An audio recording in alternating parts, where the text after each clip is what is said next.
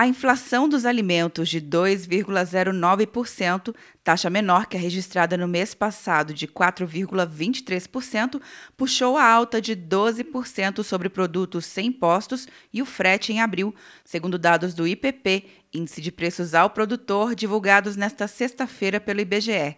O gerente da pesquisa, Alexandre Brandão, explica o resultado. Dois grandes movimentos explicam esse resultado. Uma pressão altista que vem principalmente por conta do câmbio, já que houve uma depreciação em abril de 9% do real e no ano já chega a quase 26%. Isso então aumenta os, o preço dos produtos que são exportados pelo Brasil, mas também aumenta o preço das matérias-primas que são eventualmente usadas pela indústria. Esses dois movimentos explicam a alta que teve, por exemplo, em couros, em fumo e mesmo em alimentos. Segundo ele, os produtos de carnes de bovinos congeladas, açúcar, resíduos da extração de soja e carne de bovinos frescas ou refrigeradas foram os que mais influenciaram o setor de alimentos. Outras atividades que impactaram a inflação foram os produtos químicos, com alta de 2,12%, e os veículos, com 1,05%. Já a queda de quase 21% nos preços dos produtos de refino de petróleo e de álcool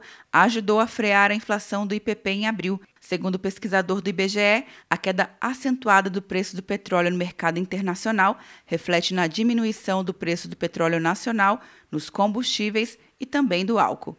Quer um ano sem mensalidade para passar direto em pedágios e estacionamentos? Peça a Veloy agora e dê tchau para as filas. Você ativa a tag, adiciona veículos, controla tudo pelo aplicativo e não paga mensalidade por um ano.